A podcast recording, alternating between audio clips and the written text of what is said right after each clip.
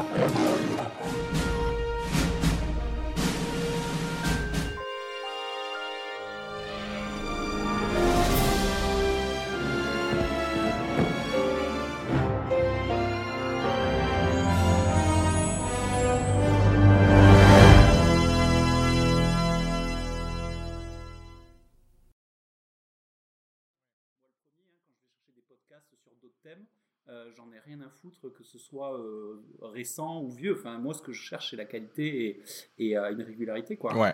Et je pense que d'ailleurs, si on, si on réfléchit, c'est vrai que pour un podcast de ciné, c'est un côté catalogue. Parce que à tout moment, on va aller écouter un, vieil épisode sur un vieux film. Parce que maintenant, avec le, les streaming et ce qu'on veut, on s'achète un Blu-ray, on a envie d'écouter peut-être des personnes parler du film qui nous a touché euh, récemment. Quoi. Oui, d'ailleurs, ou même de parler de. Même parler de plus vieux films, ça peut se faire. Tu sais, dans le troisième rang, j'avais fait des émissions sur des films plus anciens. Mais bien sûr, même, même dans Fin de séance, on avait fait des trucs. Et j'avais remarqué que bizarrement, euh, souvent, euh, ben, ça fait partie souvent de, de, ceux qui ont le mieux marché à l'écoute, les films plus anciens. Ouais, des, des petits moments avec les classiques. Et ils marchent sur la durée aussi, ceux-là. Ouais, c'est vrai que si tu revois tous les films qu'on a vus, c'est probablement pas Thor 2 qui va être réécouté comme. Et oui, parce que c'est plus des films qui sont très regardés au-delà de leur date de sortie, en fait. Ouais, c'est ça. Donc. Euh, ouais, c'est ça. Euh, est-ce que vous, vous avez vu dernièrement des news de ciné qui vous ont donné envie de réagir euh, à quelque chose? Alors, moi, j'en ai une, mais c'est une rumeur. Hein. Oh, c'est encore mieux. Ok. Alors, une, une petite rumeur comme quoi euh, cette année euh, au Festival de Cannes, il y aurait un film surprise auquel personne ne s'attend. Et euh, il a fuité que ça serait un réalisateur qui est déjà allé plusieurs fois à Cannes, il présentait quelques chefs-d'œuvre et qui aurait fait une des meilleures séries de tous les temps. Et je pense qu'il s'agit de notre ami David Lynch. Pas vrai. Donc on va voir ça. Je suis désolé hein, de, toujours ramener les choses à David Lynch, mais ça, ça, ça m'excite un peu ces derniers temps, donc je suis heureux. Euh, mais attends, mais oui, c'est vrai qu'il était, il, bossait là sur un, un, projet un peu secret. Mais, mais je croyais que c'était pas du tout fini. Je crois qu'il était. Ben voilà, mais peut-être qu'il l'aurait fini. Alors, il était, c'était censé être une série. Donc, euh, dans les rumeurs, il y en a qui disent que ça serait peut-être le pilote de la série qui, a qui sortirait sous forme de film. Ah, ok et qui, euh, écoute, on va, on va voir de quoi il s'agit, mais en tout cas, ça, ça m'excite pas mal. Il y a beaucoup de films qui m'excitent en fait, qui vont. Ah ouais, qui vont sortir là? Ouais, ben, par exemple, le nouveau film de Robert Eggers, euh, tu sais qu'il ah, oui. The Witch euh, et The Lighthouse, Northman. The Northman. Qui paraît-il est ah super. il y a Harry Astor aussi qui a un film de près là, qui va sortir cette année, Disappointment Boulevard. Je suis. Euh, il y a le nouveau Park Chan Wook qui, euh, qui, qui, est prêt. Enfin bref, après deux années de pandémie, il y a tous les auteurs là qui, euh, tous les grands auteurs de la planète qui ont leurs films qui, qui sont prêts. Et je pense que je pense qu'on va avoir une superbe année au niveau cinéma. Voilà. Ouais. Pour rebondir un peu sur ce que tu dis sur Eggers et The Northman, moi aussi je suis très excité parce que j'ai vu le, le, trailer du film et en même temps je me dis pour, pour adorer The Witch, par exemple, je me dis que ça peut être à double tranchant parce qu'il y a un gros budget, il y a un 90 millions de dollars de budget. Et donc, je suis très curieux de voir comment lui va gérer une grosse production. Alors, les premiers échos sont euh, dithyrambiques. Ah bon? Ah ouais. Et je tiens à te rappeler un truc, Jean-Yves, tu te souviens, tu te souviens The Witch, ce film, on savait pas trop quoi en penser avant d'y aller, à quel point on avait été comme des malades quand on était allé le voir. Ce film. Oui, mais j'ai envie de vous ressortir la jurisprudence euh, Shyamalan. C'est pas parce que tu fais des excellents films avec pas beaucoup de budget que avec beaucoup de budget tu continues à faire la même chose. Tais-toi. ah, t'as vu T'as vu Baby Downer là. Ben oui, oui. Euh, moi j'ai envie de juste euh, parler de Paul Verhoeven qui a, euh, enfin qui a, qui a gueulé un peu en disant que qui trouvait que les derniers 007 manquaient de sexe. Alors déjà, ça m'étonne pas que Paul Verhoeven il trouve que quoi que ce soit manque de sexe. Il a pas de temps. Hein. Ce qui m'étonne, c'est que Paul Verhoeven regarde les 007. Mais est-ce que c'est sa façon de dire que lui, il veut faire un James Bond et moi, j'achète direct ah, mais complètement. mais complètement. Mais tu... en plus, Paul Verhoeven, c'est quelqu'un qui va manier avec euh, beaucoup d'intelligence, par exemple, le... les gadgets, par exemple. Tu vois la, un, gadget que Q pourrait donner à James Bond, lui, s'il en invente un dans un film, il va lui trouver aussi une des répercussions euh, sociales, tu vois. Un 007 qui est considéré euh, souvent comme euh, la masculinité, etc. C'est il n'y a plus rien de sexuel à part un petit bisou avec Léa Seydoux et puis terminé quoi. Mais tu sais que j'ai vu, il y a une étude qui a été faite sur les, les films hollywoodiens sur la présence de sexe dans les films et depuis, depuis 10 ans, la, la, la, proportion de films contenant des scènes de sexe a été divisée par deux dans le cinéma, dans le cinéma hollywoodien. Et t'as vu sans, sans gueuler au puritanisme en fait, ça s'est fait en douce. Tu t'es juste pas rendu compte. Il y a personne qui a dit tiens faisons des manifs parce qu'il y a trop de sexe dans les films. C'est juste tu vois ils t'ont changé la culture sans que tu le saches. Justement, là, ça, ça, permet, si tu veux, qu'on peut aborder un sujet parce que dernièrement, il y a eu beaucoup de discussions, tu sais, autour du, du male gaze, notamment, tu sais, de, euh, de comment, en fait, le regard euh, masculin des réalisateurs a pu, peut euh, objectifier les femmes, tu sais, au cinéma. Mais ce qu'on a oublié, c'est que filmer le sexe, c'est pas forcément toujours. oui, le faire déjà. Et euh, si tu prends même plein de réalisatrices qui, qui, ont fait des scènes de sexe ahurissantes, je pense à Jane Campion ou à euh, Andrea Arnold par mhm. exemple, où on a euh, des scènes de sexe géniales aussi dans ce film. Et c'est dommage de les voir sortir en fait du champ des représentations possibles. Tu vois ce que je veux dire?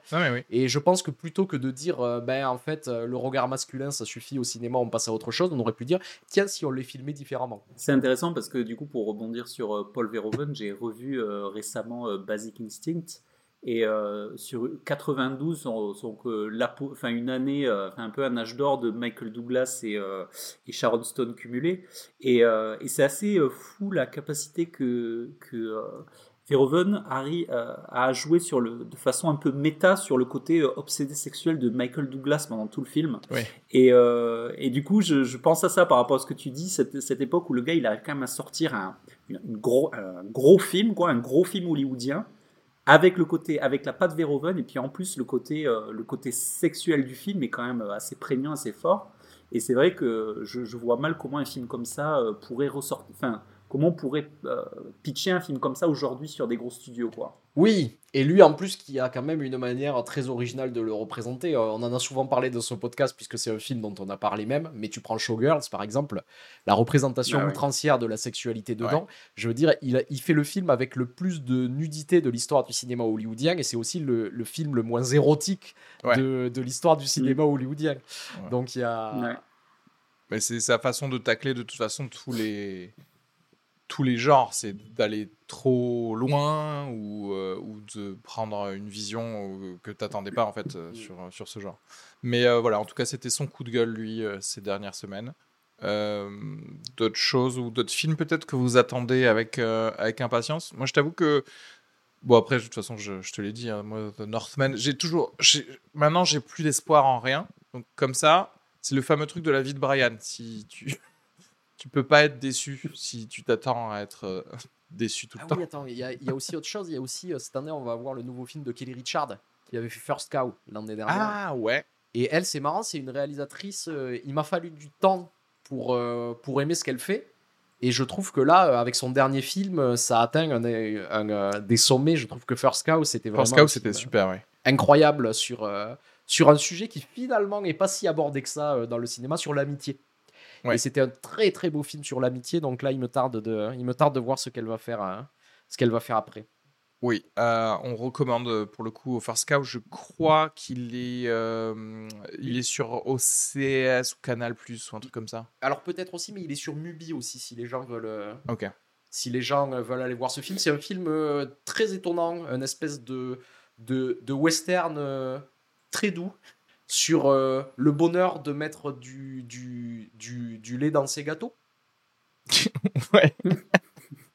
ouais, et en, vrai, genre, oui, sur l'amitié et l'entraide, sans forcément, tu sais, euh, des enjeux capitalistes euh, incroyables. Ouais, le, film parle très finement de, de tous ces sujets-là. Et allez le voir, c'était une des grosses surprises de l'année dernière, j'avais trouvé, ouais.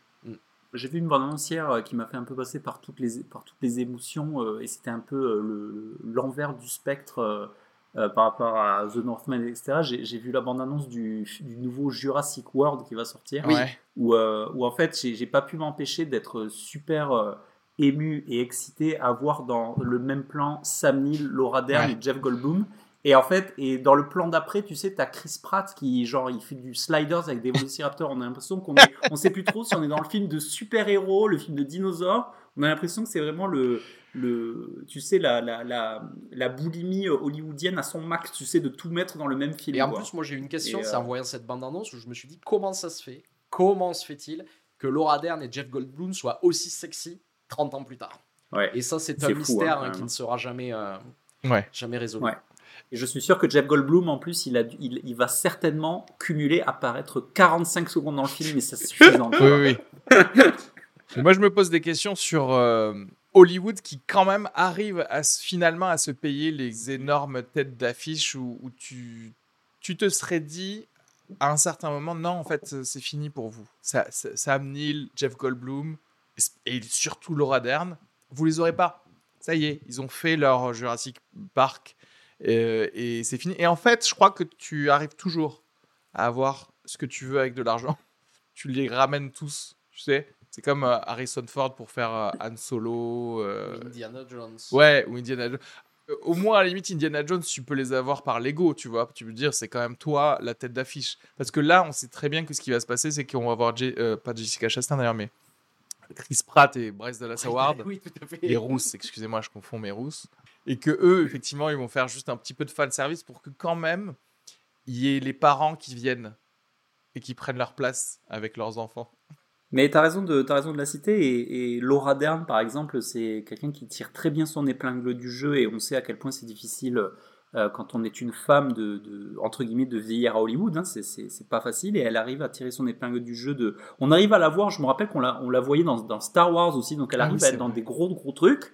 Et après, tu vois, elle va être dans des Big Little Lies, elle va avoir des, des, rôles un peu secondaires, donc elle va arriver à exister un petit peu dans tout un tas de séries et de films. Et euh, reste, bah, ça reste une, une actrice euh, super, quoi. Hein, c'est ouais. c'est le top. Hein. Ouais. Ouais, c'était quoi? Mais on l'avait vu aussi dans euh, Mariage Story aussi récemment, dans plusieurs. Euh, ouais, elle ça reste une. Euh, elle aura eu une carrière d'une longévité ahurissante, quoi, le roi d'Erne. Ouais, Parce qu'elle a commencé très, très jeune aussi, en plus. Ouais. À 15 ou 16 ans, je crois. Est-ce que vous avez vu des films récemment et dont vous aimeriez parler Que ce soit en bien ou en mal? Je voulais parler surtout d'un film, donc c'est le nouveau film de Ryusuke Hamaguchi, qui est le réalisateur de Drive My Car l'année dernière, qui était mon film préféré de, de l'année dernière qui vient de sortir un autre film qui s'appelle Conte du hasard et autres fantaisies. Et il s'agit en fait de trois courts-métrages euh, euh, sur des histoires qui se construisent autour, à chaque fois, d'une chose improbable, d'un truc de hasard qui arrive à un moment donné. Et donc il fait euh, trois variations autour de ça. Il va y avoir une histoire de triangle amoureux, un petit peu, comment dire, un marivaudage à sa manière. Euh, une histoire qui se passe dans une université et enfin euh, une histoire sur deux, euh, deux amis de lycée qui se rencontrent par hasard 20 ans plus tard. Et autour de ça, il continue en fait son exploration de la verbalisation du drame en fait, où à chaque fois, ce qui est important, c'est pas vraiment ce qui se passe, mais comment on parle de ce qui s'est passé et comment ça affecte nos vies. Et, et j'ai trouvé, j'ai trouvé le film magnifique, donc allez-y. Rappelle-nous le, titre. Pardon. Conte du hasard et autres fantaisies. Ok. Euh, Jean-Yves?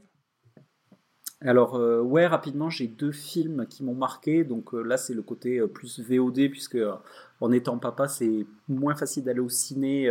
donc je te, je te, remercie pour ma seule sortie ciné des trois derniers mois de m'avoir fait envoyer, voir. voilà. et donc là, c'est plutôt sur Netflix. donc le film qui m'a ébloui, c'est le dernier Oscar de la meilleure réalisation, c'est le Jeanne Campion, Power, of the Dog. Euh, qui m'a qui m'a foutu une grosse claque euh, visuelle, euh, poétique, narrative, enfin. et en plus, moi, j'aime bien. C'est dans ce film, j'ai vraiment. Je pense, je, pense, que c'est un bon film à, à montrer pour expliquer vraiment le comment tu, enfin entre guillemets, comment tu gagnes un Oscar de réalisation parce que les, la, la, la palette de mise en scène qui est mise au service de dire des choses dans ce film. Et euh, je pense notamment à la thématique de, la, transition temporelle américaine sur ce, Far West un peu qui, rentre dans un, une Amérique moderne, un peu avec les, voitures qui arrivent au milieu des chevaux. Euh, il, y a tout, un tas de choses sur l'occupation de l'espace avec les, costumes. Euh, qui joue le, le, vieux cowboy qui veut pas passer à autre chose. Euh, les décors, il y, a, un côté complètement décalé, poétiquement décalé avec le film qui est tourné en Nouvelle-Zélande. Donc des fois, tu as des paysages qui sont complètement... Euh, tu te, tu te, demandes un peu où tu es, tu, tu sais pas vraiment si tu es aux États-Unis, dans des vallées, dans le Seigneur des Anneaux, enfin c'est assez, euh, assez dingue visuellement. Euh, et j'ai trouvé ce film vraiment cool. j'ai trouvé vraiment bien que ce soit sur Netflix parce que ça se fait vraiment très rare les, les très très bons films Netflix originaux. Euh, donc je crois que c'est peut-être le meilleur film Netflix depuis un, bon moment. D'accord. Euh, oui, et puis sur, sur la mise en scène, ce qui est ahurissant, c'est de voir au fait, en fait comment euh, l'histoire est racontée de manière visuelle. C'est-à-dire, c'est jamais les dialogues qui vont faire avancer l'histoire, mais c'est vraiment la mise en scène, les jeux de regard qui sont établis pour comprendre ce qui se passe. Parce que le sujet, justement, c'est sur ce qu'on cache, sur ce qu'on ne dit pas, sur ce qu'on. Alors, je vais pas trop en dire, tu vois, pour pas trop révéler, mais euh, de voir un film aussi réussi, aussi tendu, on est presque dans un, euh, un thriller, quoi, hein, sur. Euh, ouais. Ouais. Et, d'ailleurs, j'aime beaucoup l'acteur Jesse Plemons ah hein, qui joue le frère de Benedict Cumberbatch. Et il y a une scène moi, qui me marque c'est euh, il y a un moment où, Benedict Cumberbatch il veut il veut rester sale, il veut pas se laver, il veut pas venir à table avec ses parents qui sont venus de la ville, tu sais, ou, sa famille qui est venue de la ville. Et il y a, y, a, y a un moment euh, lumineux, je trouve, de mise en scène, c'est à Jesse Plemons qui rentre habillé en costume, d'accord, qui est censé incarner cette Amérique euh, moderne, et il va rentrer dans un espèce de espèce de je sais pas de, de grange où tu as Benedict Cumberbatch qui est avachi par terre avec une lumière magnifique et là, c'est ce que tu dis, avec, avec juste un peu de blocking, un petit peu de lumière et un petit peu de costume, elle, raconte vraiment beaucoup de choses. Et c'est vrai que c'est il y a, y a quantité de scènes comme ça. Il y a une scène qui est magique aussi où, où le jeune garçon euh, qui, qui fait une espèce de défilé de mode avec un jean qui passe devant les cowboys, qui se moquent de lui, qui revient. Une espèce de catwalk en fait euh, dans les bois la Jesse James, enfin des, des, des, moments vraiment lumineux. Euh, donc vraiment une très belle très, enfin, c'est même pas une surprise parce qu'on sait très bien qu'avec Jeanne Campion, c'est forcément très qualitatif, mais un très très beau film. Et du coup, je fais le segue sur euh, Jesse Plemons parce qu'à l'inverse, j'ai vu un film euh, Netflix original euh, pour lequel j'avais beaucoup d'attentes et qui finalement était assez tiède. C'est Contre-coup avec Jason Segel et, et Jesse Plemons. Ah, j'ai vu ça, ouais. C'est un, un, petit. alors, moi, j'aime beaucoup parce que c'est un, un, petit thriller huis clos, minimaliste, euh, un petit peu étouffant, où en gros, grosso modo, le pitch, c'est que Jesse Plemons, c'est un milliardaire qui vient euh, avec, sa, avec sa femme dans une superbe villa, je sais plus trop où d'ailleurs, et en fait, Jason Segel, il, est, il, squatte la maison, et, donc ils se retrouvent tous un peu dans cette maison, et donc Jason Segel braque le couple, donc en fait, il veut, il veut braquer le milliardaire, quoi. Et c'est assez, assez pesant, assez oppressant. Et bon, c'est un, un, bon petit film, tu vois, mais euh, c'est c'est pas ouf ouf, tu vois, mais bon, voilà, donc c'était le, le, petit thriller euh, un peu tiède, euh, mais regardable. Voilà. D'accord. moi, j'ai vu des films, deux, deux, films français dont j'aimerais bien parler. J'ai vu Boîte Noire avec Pierre Ninet. Tu l'as vu, ce, ce, film ou pas? J'ai vu, oui. J'ai trouvé que c'était un film très désincarné. J'ai l'impression qu'il y avait que Pierre Ninet qui jouait dans ce film et que tous les autres acteurs euh, ne faisaient que euh, euh, jouer des prototypes de, de personnages. Et c'est dommage parce que c'est une intrigue intéressante, tu sais, comme un, un bon vieux thriller de je suis seul contre tous et contre une machination. Dans l'écriture, il y a un côté page turner, quoi, dans le. Voilà, exactement. On sent que, on sent que c'est ça que veut être le film.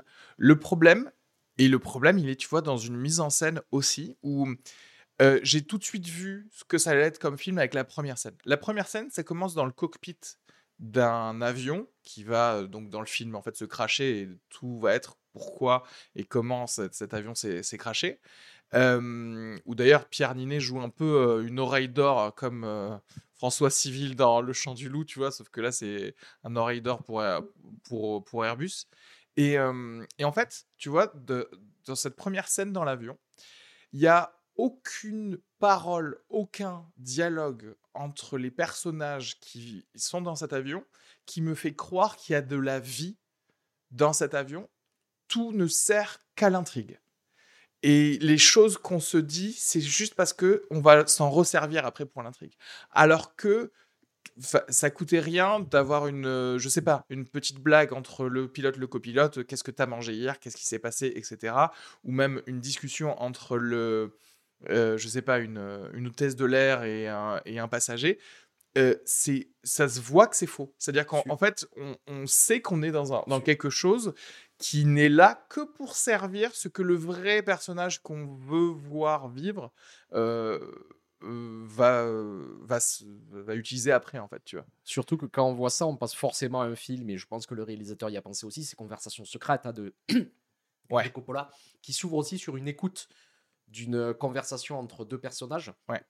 Et ce qui est ahurissant avec euh, la, version de Coppola, c'est qu'au départ, en fait, on se rend pas compte qu'il peut y avoir même quelque chose de caché derrière, euh, derrière justement juste la scène de vie qui se passe ici. Ouais, mais parce qu'il n'y a pas de vie, en fait. C'est mmh. ça, c'est vraiment. Par exemple, tu vois, on, nous fait croire que Pierre Ninet est marié. Et en fait, j'étais choqué d'apprendre qu'une que ça, la personne qui jouait sa femme, euh, ils ont une relation très froide.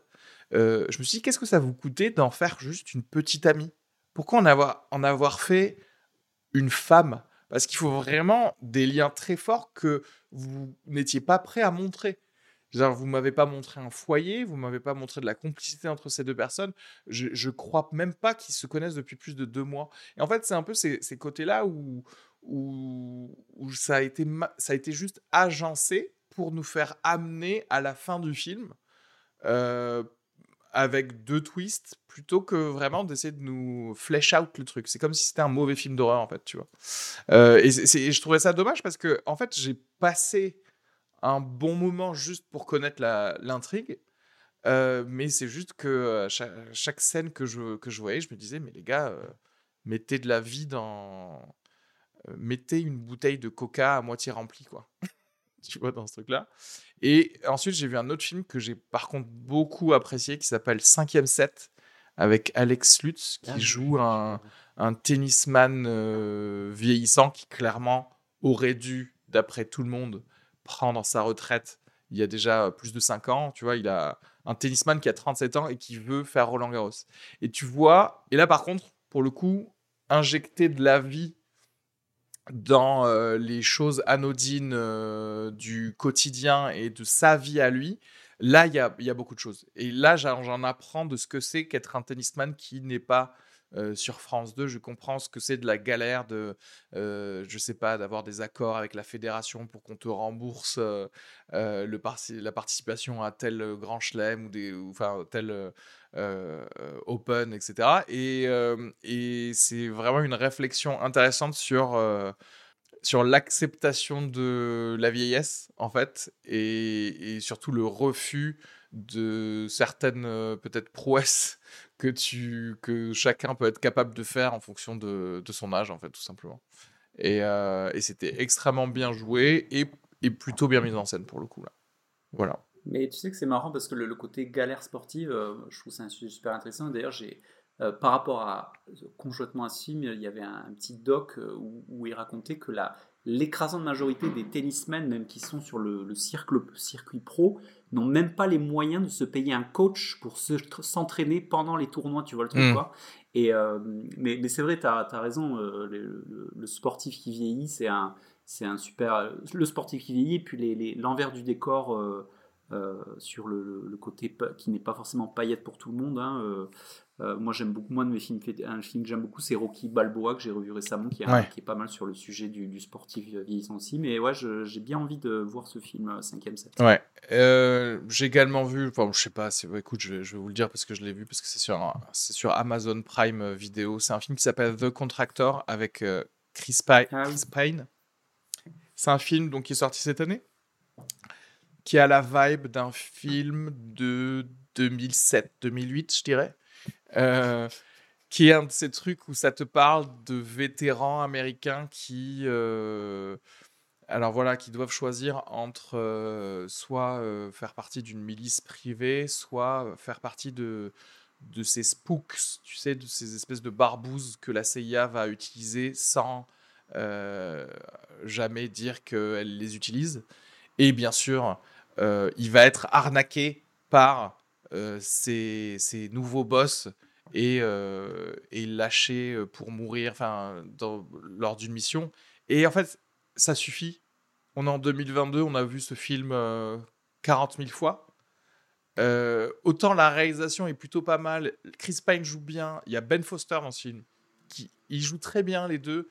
Il y a pour le coup, en termes de, de ce qu'ils arrivent à nous faire passer comme message sur la vie moisie des vétérans, je trouve que la première demi-heure du film est très bien. Et ensuite, ça va dans cette espèce de, mini-film d'action vu et revu qui, par contre, n'a ni queue ni tête parce qu'en fait, les enjeux et les motivations des gens, je les comprends pas en fait. Genre, euh, qu'est-ce que ça te coûte de pas tuer tes employés? En fait, c'est un peu ça.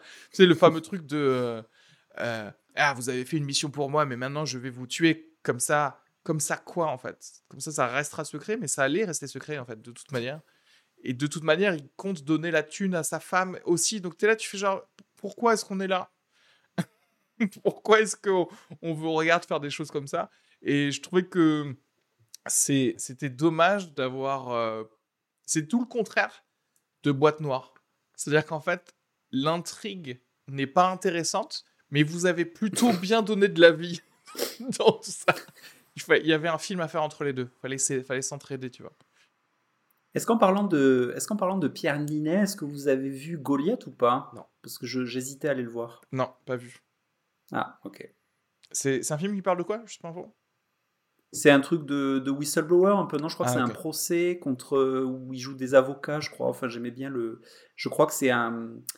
Euh, c'est un procès, c'est un class action contre un truc, un géant de je sais plus quoi, je sais plus si c'est genre un, truc à la Monsanto ou un truc dans cet esprit-là, quoi. Ouais, Moi, c'est typiquement ce, genre de film, ça me fait peur parce que je me dis, est-ce que vous venez pas après euh, tous les Erin Brockovich, après tous les euh, films de, tu sais, avec, comment il s'appelle euh, Georges bah, Clooney et tout ça, tu sais.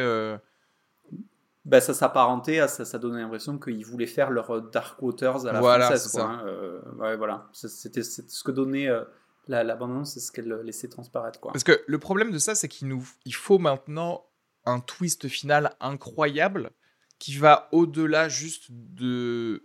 Alors, petit A, le lanceur d'alerte est tué. Euh, petit B, il n'est pas tué, mais grâce à lui, la société va changer. C'est fini, c'est fini ça. Parce qu'en fait, on a l'exemple Edward Snowden où le lanceur d'alerte lance l'alerte, l'alerte est donnée, ça ne change rien à notre vie. Donc en fait, si tu ne parles pas de comment ça ne change rien à notre vie, c'est plus intéressant en fait. Justement, je trouve ce film. Donc on va, on va voir, hein, peut-être que ça parle de ça. Et à ce moment-là, c'est intéressant. Voilà. Euh, est-ce qu'on passe pas au film d'aujourd'hui qui est une des meilleures comédies actuelles? Petite bande-annonce pour le film d'aujourd'hui, réalisé par Philippe de Chauveron, qui est Qu'est-ce qu'on a tous fait au bon Dieu Hein Mais qui? Mais nos gens, on peut plus y faire un pas sans tomber sur eux. Mais je te rappelle que c'est toi qui les as fait venir habiter ici. En attendant, j'étouffe. Ah, Claude, vous tombez bien. Oh, une autre fois, Chao, parce que là, je suis très en retard en matin. Oh, Charles, comment allez-vous? Très bien, et vous? Je suis affreusement en retard, je dois y aller. Pensez à réserver votre soirée du 17 juin Qu'est-ce qui se passe le 17 juin? Je vais jouer Jésus. Bah, Jésus n'était pas... Qu'est-ce que vous avez pensé de qu'est-ce qu'on a tous fait au bon Dieu Donc déjà, ce qu'il faut dire, c'est que c'est le troisième, euh, le troisième volet d'une trilogie de Philippe de Chauvron. Euh, d'une saga. Lui-même, on pourrait dire, euh, inscrit dans le Christian Clavier Cinématique Universe. Bien sûr. Le CCCU. le CCCU, le fameux. les, avec les fameux crossovers euh, français. Euh, voilà. Non, mais donc ça fait suite au succès de 2014, je crois. 2012 ou 2014, je sais plus. 2014, je, crois. Euh, qui racontait en fait l'histoire d'une d'une famille de la grande bourgeoisie provinciale française euh, dont les quatre filles ont chacun épousé euh, un, homme issu des minorités. Donc il y en a une qui a épousé un juif, un autre qui a épousé un arabe, un autre qui a épousé un, euh, un asiatique et la dernière qui épouse un noir. Et de voir en fait tous les problèmes que ça peut poser au sein de cette famille. Donc il y a eu déjà euh, deux films un petit peu autour de ce thème, et donc ce troisième film va euh, s'orienter autour du fait que ça va être bientôt les 40 ans de mariage euh, du, du, couple de, de, bourgeois, et leurs filles vont vouloir organiser une cérémonie à ce moment-là, et de réunir toutes les belles familles en fait de chacun des quatre gendres. Euh, voilà, donc à partir de là, on imagine les situations que ça pourrait provoquer. Les, les cocasseries. Les cocasseries. Et euh, bon, on va voir ce que ça donne, quoi. Dans quelles conditions vous avez vu ce film? Parce que, alors déjà, j'ai envie de rappeler, parce que le gars, il essaie de, s'échapper, mais c'est à cause de Jean-Yves. Hein. C'est Jean-Yves qui a dit Regarde ce film pour refaire, reformer euh, l'équipe euh, fin de séance avec fracas, rien de mieux que Christian Clavier. Donc, il faut rappeler que un des, un des épisodes cultes de la grande époque qu'on avait fait, c'était autour de notre film de Philippe Chauveron et du Christian Clavier Cinématique Universe, qui était euh, à bras ouverts. Ah oui, à bras À ouverts. bras ouverts. euh, du même réalisateur et qui avait fait euh, les choux Avec gras de un- notre chronique, avec un- on va dire. Avec un Harry Habitant qui était euh, dans son âge d'or. Ah ouais. Euh, intergalactique. D'ailleurs, Harry Habitant, euh, c'est là que tu vois le pouvoir de MeToo en France. Euh, ça passe crème. Il est là, première scène en stand-up paddle. Il a peut-être euh, violé des gens et tout, mais tout le monde s'en fout, tu vois. Aux États-Unis, ils mettent euh, des images de synthèse sur le visage de Kevin Spacey, alors que rien n'a encore été prouvé. Même si je pense qu'en vrai, il a tout fait. mais Harry Habitant, il n'y a pas de problème. On sort le film et on se pose pas de questions. Euh, Polanski qui est consultant, limite. Bien sûr. Moi, j'ai vu ce film euh, à une séance de, de, de, de, non, une séance de 19h à l'UGC euh, Léal donc Châtelet. Bon, après, c'est un cinéma qui est tout le temps un peu blindé, mais ma séance était blindée. C'est-à-dire que je suis arrivé un poil euh, en retard. je suis arrivé vraiment deux minutes avant le, une minute avant le générique. Euh, je me suis dit, il y allait avoir de la place et j'ai pris ma place sans me poser une question. Je crois que j'ai littéralement pris la dernière place. Ah oui. C'est-à-dire je suis arrivé, je me suis assis et, c'était, et ça, ça commençait et tout était rempli. quoi. Voilà. Euh, est-ce que c'était rempli, vous ou... Alors moi j'y suis allé en séance d'après-midi, donc c'était moins rempli, mais il, il devait y avoir, je pense, un bon tiers, au moins une moitié de salle. Je pense Ah, quelque chose comme ça. Je, je, je, je souscris entièrement à ce que tu dis parce que moi, depuis ma petite bourgade, euh, puisque pour les, voilà, pour, les, pour les gens qui connaissent pas, je, moi je suis exactement à Albi, donc pas très loin de, à quelques lieues de Toulouse. Et, euh, et c'est assez étrange parce que je suis allé, euh, donc euh, voilà, euh, séance mardi, semaine. Je suis allé tranquillement, euh, donc euh, pas un chat, quoi.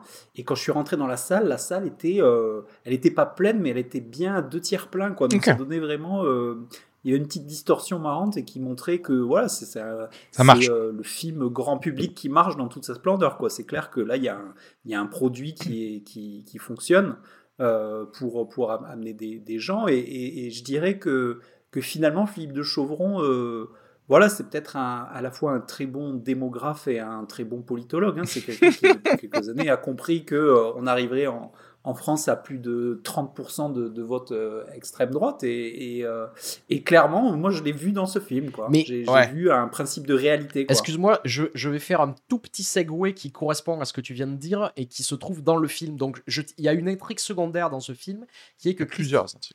Oui, mais celle au- auquel je vais m'attacher ici. Donc, euh, Christian Clavier euh, est devenu écrivain et a écrit un livre sur un écrivain obscur euh, qui ne se vend pas du tout. Un poète. Alors, ma question, c'est est-ce que ça, c'était setup déjà dans le 2 ou pas? Alors, je n'ai pas vu le 2, donc je suis pas Aïe, capable. J'ai vu que le aïe, 1 aïe. en fait. Mais Et celui-ci tu sais pas si Nick Fury est venu l'engager pour écrire Mm. ce livre, en fait. Exactement. Et donc, il est en train d'écrire un nouveau livre qui est de la euh, une uchronie autour du général de Gaulle, Ouais. quoi, on va dire. Et euh, il- C'est très, très secondaire. hein, c'est très secondaire, mais bear with me. Ouais. Euh, à un moment donné, il y a une scène où, euh, en fait, euh, il se rend compte que personne ne lit son livre, que tout le monde trouve ça très très chiant.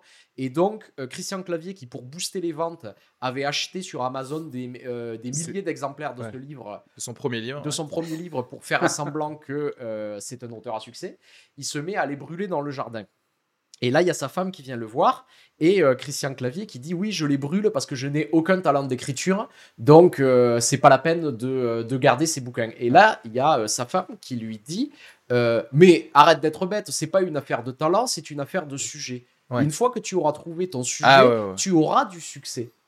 Et en fait, je crois que ça résume un peu le Chauvron, la- qui nous parle. un peu de Chauvron. L'idée, c'est pas de faire de, c'est pas de bien réaliser, c'est pas de bien faire, c'est de trouver un sujet qui Ouais. va parler en fait aux Français. Mm. Et ce sujet, comme tu Mhm. viens de le dire, c'est cette manière euh, un peu euh, franchouillarde, un peu de droite de parler de la diversité en fait qui est qui, qui, qui émane de toute sa filmographie depuis le moment où il a trouvé le succès, quoi, on va dire.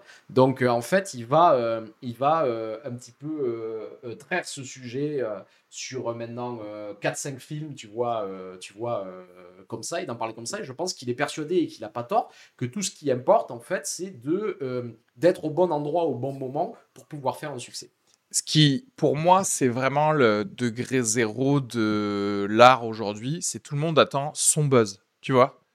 Personne veut vraiment taffer et être heureux de l'œuvre qu'il vient d'effectuer. Il se dit, mais c'est juste à un moment. Ce sera le bon chaton que je vais dessiner qui va plaire au plus grand nombre et enfin, euh, je serai safe. Donc je suis pas du tout intéressé par ce que je dessine en fait, tu vois. C'est vraiment euh, juste ça. Et d'ailleurs, on pourra en parler parce que le film s'inscrit. euh, bon, on en parlera un peu plus tard, mais le film s'inscrit quand même dans une tradition très forte et que j'aime beaucoup, qui est euh, la, euh, le, le théâtre de situation. C'est-à-dire, on a grandi avec ces films, avec euh, Jean-Yves Areski, on a adoré Le Père Noël est une ordure, on a adoré Le Dîner de con. Enfin, c'est un genre qu'on aime en fait. Oui, c'est un genre euh, français qui a fait, enfin, qui a fait plus que ses preuves parce que Ouais. c'est, en plus intemporel. C'est-à-dire que c'est des choses on regarde encore aujourd'hui qui font encore rire. Oui, exactement. Et puis, euh, euh, euh, toujours tous les Noëls, je suis toujours très content de voir Le Père Noël est une ordure, tu vois. Ouais. Mais de voir, en fait, vraiment dans euh, la manière dont c'est fait, en fait, qu'est-ce qui coince ici? Ça, ça va être intéressant. Qu'est-ce qui fait, en fait, que, le- que ce film, pour moi, est un mauvais exemple du genre, en fait, Ouais. quoi. Pour rebondir sur ce que tu dis, euh, y a, je retiens aussi le commentaire un peu méta du personnage de, Christian Clavier qui, à un moment dans le film, ils sont à la représentation où euh, Jésus est joué par un noir et il rigole en disant on n'y croit pas une seconde en fait à tout ça. Et c'est un peu mon, mon sentiment tout au long de ce film sur toutes les situations que je vois. Et, mais en fait, c'est pas grave parce que euh, j'en arrive presque à, à le- à reconnaître un petit peu ce- cette qualité de d'arriver sans trop faire d'efforts parce que voilà Christian Clavier euh, il met son petit moi j'ai bien aimé la scène où il met son petit képi de- du général de Gaulle pour pour trouver l'inspiration. Et mais en même temps quand je vois euh, dimanche dernier, euh, quand, pour faire une décompression à la soirée électorale avec Sophie, on s'est maté Les Visiteurs, 1993, où Christian Clavier et Jean Reno, ils sont littéralement possédés par leur personnage. Et en fait, c'est à- il y a des moments, c'est à mourir de rire. Là, euh, il y a une grosse flemme. Ouais. C'est-à-dire que là, j'ai l'impression de voir, je vois pas un personnage, je vois Christian Clavier. Clavier, Ouais, ouais. quoi, à Je, vais te, Christian je vais Clavier. te dire un truc. Il est temps de faire mon coming out. J'adore Christian Clavier. Ouais. Je trouve que c'est un acteur incroyable. C'est le seul héritier un peu à Ouais. Louis de Funès en fait qu'on a eu, tu vois, en France. Il est capable de beaucoup de choses. Et je vais te dire, même dans ce film comparé aux autres acteurs, c'est lui qui donne le rythme des scènes. Il est. Non, mais moi, je te dis, il Ouais. est très drôle. Il est génial, en fait. Moi, j'adore. Pour le coup, je suis d'accord avec toi dans le sens où y a-t-il eu un effort à faire pour lui pour ce rôle? Non. non. Mais en vrai, est-ce qu'il a été excellent dans chacune de ses scènes? Oui. C'est-à-dire qu'il y a une façon de dire ce qu'il a à dire. Je, moi, je l'ai trouvé drôle, même alors qu'il disait que des trucs racistes. Ouais. Et en fait, Mais t'as raison. et en fait, attention, bon, parce qu'on est là, on, on parle du truc, on va pas tourner autour, autour du pot plus longtemps. Qu'est-ce qu'on a fait? Au bon Dieu, bon Dieu Tout le monde a dit c'était raciste. Ah, c'est incroyable, ils en font un, deux, oh là là, mais en fait, ça marche. En fait, j'ai l'impression que c'est comme les élections. C'est genre, Oh, mais, mais c'est incroyable, Marine Le Pen au, au second tour, tu sais, en 2002, tu sais, et t'es là, tu fais genre. euh, Enfin, c'était son père, non, peut-être en 2002. Euh, et du coup, et tout le monde s'étonne à chaque fois. Bon, parlons du- du- de ce troisième. Moi, je vais vous le dire, et je Juste pense que. Remettre, remettre en contexte, donc le premier film avait fait plus de 12 millions d'entrées en France, Ouais. plus de 20 millions d'entrées dans le monde. Ouais. C'était devenu un véritable phénomène en fait. Il a notamment aussi cartonné en Allemagne où il a fait euh, presque 4 millions d'entrées en Allemagne. Ce qui est ahurissant, tu vois ce que ouf. je veux dire. Ouais. Et euh, le deuxième film qui n'a pas autant marché, mais qui a quand même très très bien marché avec plus de 6 millions, 6 millions, ouais. en France. Et en a fait, je crois, quand même le, le plus gros succès euh, de, de cette année-là en France. Donc c'est une, c'est une série qui cartonne. Donc Bah, euh, voilà. Bah, du coup, c'est une série qui cartonne et en fait qui te renseigne sur euh, les gens qui vivent autour de toi et qui te renseigne sur aussi la normalisation d'un certain racisme. Et en fait, je vais te dire, c'est-à-dire que cette normalisation arrive à un point où en fait, moi là, hier, je l'ai vu et je pouvais pas te dire si ce film était raciste en fait. J'arrivais pas à te dire est-ce qu'il est raciste ou est-ce que parce qu'en fait, du coup, maintenant, j'ai besoin que ce soit plus raciste que le premier film pour te dire que c'est raciste. Parce qu'en fait, le premier film, il est passé. Tout le monde a dit OK, tout le monde l'a vu. Et moi, je me suis dit, non, là, en vrai, ce film, euh, il n'est pas plus raciste que le premier, donc il n'est pas raciste. Et en fait, si, si tu réfléchis, toutes les choses qui sont censées être drôles et donc di- dites par le personnage. Alors, c'est ça aussi le problème, c'est que le personnage de Christian Clavier, il est raciste. Aucun problème. En vrai, moi, des personnages racistes dans des films, ça, peut, ça, ça me fait rire. Je te le dis direct, ça me fait rire. oui, voilà. très bien fait. Voilà. Le problème, c'est que si tu vends ton film comme étant un truc pour le vivre ensemble, mais que derrière, tous tes ressorts comiques, tous, pas un, n'est pas ça, c'est en fait dire un truc raciste. En disant genre oh, c'est interdit de le dire mais il le dit mais en fait du coup tu as juste dit des, des, blagues racistes en fait. C'est surtout parce que du coup euh, ça va rejoindre ce que tu dis. Il est temps de faire un petit peu mon analyse de forme du, euh, de euh, la forme du théâtre de boulevard dans ce film. Le gros problème en fait que j'ai en termes de forme mais qui va se refléter sur le fond de qu'est-ce qui fait qu'on est dans un flou un peu comme ça c'est que c'est un film qui n'a que des annonces mais aucune résolution c'est-à-dire que euh, normalement, le théâtre de boulevard, ce qu'on adore, c'est qu'on a une situation simple, mais qui va être euh, exploitée à fond. C'est-à-dire, bon, euh, l'amant dans le placard, le mari qui arrive, qui sait pas d'abord où est l'amant, qui va chercher une cravate dans le placard, qui tombe sur l'amant. Ah mais non, finalement, c'était l'amant de la fille. Enfin, tu vois ce que je veux dire? C'est on va exploiter les situations pour essayer de faire du drôle.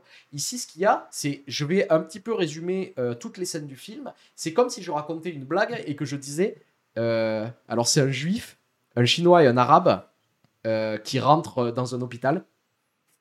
Voilà. Scène suivante. tu vois ce que je veux dire Au-delà de cette, présentation de la situation, il n'y a aucune exploitation. Mais... Ce que tu disais sur le Jésus noir. Alors, c'est un Jésus, il est noir. Il est noir. Point. Fin de la blague.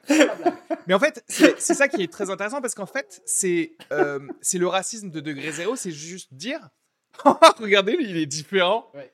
Et tu, tu fais genre, en fait, de cette différence peut naître des milliards de blagues. Mm. Effectivement, des blagues racistes, mais aussi des blagues sur le fait que ah, c'est marrant qu'on mette autant d'importance sur les différences ou des choses comme ça. Tu vois, il y a plein de choses, mais c'est vrai que tu as raison. Et d'ailleurs, si on doit rester dans la forme, et même si on s'éloigne de, des trucs euh, racistes, il n'y a que des prémices sans punchline, dans le sens où, tu vois, même l'intrigue principale est une intrigue secondaire. Je ne peux pas te dire de quoi parle ce film. Parce que tu, on a choisi de dire, parce que dans le synopsis officiel, il y a marqué on va se réunir à cause des 40 ans de, de, mariage, mais en fait, euh, il y a une exposition d'art de la fille en même temps, il y a euh, la première du théâtre du fils en même temps, il y a plein de choses qui se passent aucune résolution de rien, aucune punchline dans le sens punchline dans le sens où fais-moi un gros gag qui peut se passer dans le théâtre, dans la galerie d'art ou au mariage. Enfin, c'est ça une comédie. Il, se passe un truc qui, quelque part il y a de la tension. on pourrait dire, tu vois, moi, euh, autour de parce que justement. Euh, les comédies autour d'une scène de fête, c'est presque un genre en soi, et ça peut être réussi. Moi, j'aime beaucoup Le Sens de la Fête, tu sais, qui est sorti il y a quelques années, par exemple, autour d'un mariage. Et là, je me dis, avec ce prémisse de départ, mais la moitié de ton film, ça va être euh, la scène des 40 ans de mariage des parents, avec toutes les situations, avec les belles familles. Parce que même autour de ce truc de base, les belles familles qui arrivent aux 40 ans de mariage, tu pourrais faire une super comédie, et même pas forcément une comédie raciste en plus. Ah oui, non, bien sûr. Tu pourrais questionner vraiment les, les, différences culturelles qu'il peut y avoir, tu vois, entre les familles, et faire... Dans l'organisation de la fête elle-même, ouais. Et faire des blagues pour rire avec, plutôt que rire contre, par exemple. Tu vois ce que je veux dire? Euh, Pour abonder dans le sens de ce que disait Arnaud sur le, théâtre de boulevard, et, il y a, moi, il y a quelque chose qui me choque énormément tout au long du film, c'est euh, l'excès de gâchis et de, budget et d'espace qu'il y a et qui n'est jamais utilisé. Donc, par exemple, la maison qui, qui a un potentiel de dingue, et je, et je vais repartir encore sur le contre-exemple Les Visiteurs. Dans Les Visiteurs, il y a une scène au milieu avec euh, où Jean Reno et Christian Clavier, ils arrivent chez Valérie Le Mercier eh bien, la scène, ça se passe dans deux pièces, il n'y a rien, il n'y a pas de dialogue, ils ne font que les cons et ils exploitent au maximum l'espace, ils ne font que tourner dans la maison. en fait, et, et, en fait, c'est hallucinant à quel point il n'y a euh, rien dans cette scène, mais comment les deux acteurs, ils arrivent juste en, en faisant les cons. En jouant au maximum le, le, clownesque, ils arrivent à te faire mourir de rire. Et là, vraiment, dans ce film, c'est l'exact opposé. C'est-à-dire, tu as tout ce qu'il faut, et comme ce que tu dis, dans la blague, il n'y a pas de chute, ben là, c'est comme un, set design, une, un production design qui n'a jamais, de, jamais de chute, en fait. Tu arrives dans cette grande maison, euh, on voit le grenier vite fait, euh, mais c'est tout, quoi. On, voit, on voit le grenier. Euh, et, je suis. Voilà tout le film, je suis dans un, dans une, dans un espèce d'entre-deux, dans un espèce de truc un peu tiède. Et, je, je, tenais aussi à dire, parce que tu parlais de l'expérience, moi, le truc qui m'a vraiment euh, marqué dans mon expérience cinéma de ce film, c'est que donc salle quasi euh, moi, deux tiers pleine, euh, y a, euh, ça, ça en dit long, je crois, sur, le, sur ce que tu disais, des clichés, etc. Il n'y a pas une scène du film où le rire arrive à l'unisson dans la salle, ça arrive toujours à des moments décalés, un petit peu comme si les gens étaient venus un petit peu dans un défouloir ciblé de rire que de certaines Ouais, ouais, ouais. personnes, tu vois. On- genre, on Euh, choisit et- notre et y a- racisme. y a- Nous, on va rigoler truc contre les Chinois. Exactement. Exactement. Et j'ai trouvé la situation de rire un peu. Et en plus, c'est- c'est-à-dire que ce sont des petits rires isolés dans la salle qui arrivent à des moments un peu décalés. Et j'ai trouvé cette situation vraiment dérangeante dans l'appréciation de la comédie euh, qui est censée être une comédie grand public où tu es censé euh, faire des vagues de, de lolade, quoi. Ouais, mais avec des trucs, c'est-à-dire il y avait vraiment des situations exploitées. C'est-à-dire au début, il y a notamment une scène où tu as les euh, Christian Clavier et Chantal Lobby qui vont voir euh, euh, euh, une des belles familles à Pékin. Et il y a une scène où, grosso modo, le- c'est c'est- c'est censé jouer sur le racisme du personnage de Christian Clavier qui confond, euh, qui confond en fait euh, euh, un couple de Chinois euh, Ah oui. lambda à Pékin et qui pense que c'est sa belle famille. Ouais. Parce qu'il est raciste. Mais en fait, à part ce- et toujours pareil, à part cette situation de départ, rien n'est exploité. Non, mais On va pas avoir le vrai moment où ils vont rencontrer sa leur vraie belle famille, euh, les retombées qu'il peuvent y avoir, le comique qu'il peut y avoir autour de ça. On va s'arrêter ici. Donc résultat, en fait, j'ai l'impression que dans cette scène, surtout que les, les Chinois qui nous sont montrés, ce n'est que du cliché, tu vois, que du... euh, euh, finalement, en fait, je vais pas, je, je vais pas tellement rire du racisme de, de Christian Clavier. Tu vois ce que je veux dire? Oui, Mais attention, c'est une scène très intéressante et, et importante parce que c'est un flashback. Oui. C'est la preuve que ce film est mal fait. Oui. Pourquoi est-ce que tu choisis une blague que tu désires me faire en flashback? Et en fait, c'est incroyable de, de fainéantise scénaristique de te dire Ah, ce serait drôle qu'à un moment, ils doivent rejoindre les parents, mais qu'ils les confondent. Et donc, pour ça, tu es obligé que ça se passe à Pékin. Du coup, tu as, une scène où ça doit se passer à Pékin juste pour confondre des Chinois ensemble? C'est incroyable. Mais surtout, je vais te dire, il y avait un truc simple pour le faire ici. Euh, Christian Clavier est, chargé- d'aller les chercher à la gare. Oui. Et il embarque euh, deux autres Fais-le Chinois. sur le moment. Et donc là, ça serait au moment. Et il pourrait y avoir un vrai truc où il serait confronté même par, euh, par son beau-fils, par ses, par ses filles, tu vois, au, au- à l'énorme racisme de... Je, après, je ne sais pas, on n'a pas vu le 2, donc peut-être que. Enfin, ou alors je me souviens plus du 2. Si, si je, je sais pas s'ils sont censés les avoir. Mais du coup, c'est bizarre de faire un flashback. Ouais. Mais euh, en fait, c'est ça aussi le problème, c'est que c'est mal fait. C'est-à-dire qu'en fait, peu importe, moi, en vrai, le fond euh, et le reste de la forme, si au moins tu euh, écrivais bien les transitions de ton film ou même les scènes. C'est-à-dire, regarde, ça commence par une première scène où Christian Clavier, voilà, il est dans son village. euh, tout se passe bien, il veut un moment de paix. Et encore, je te dis qu'il veut un moment de paix parce que j'ai compris la finalité de la blague qu'ils essayent de, de me faire. La blague qu'ils essaient de nous faire, c'est Christian Clavier veut lire son journal en paix dans son village, quelque part, que ce soit dans un café ou alors sur euh, euh, le banc devant une rivière, etc.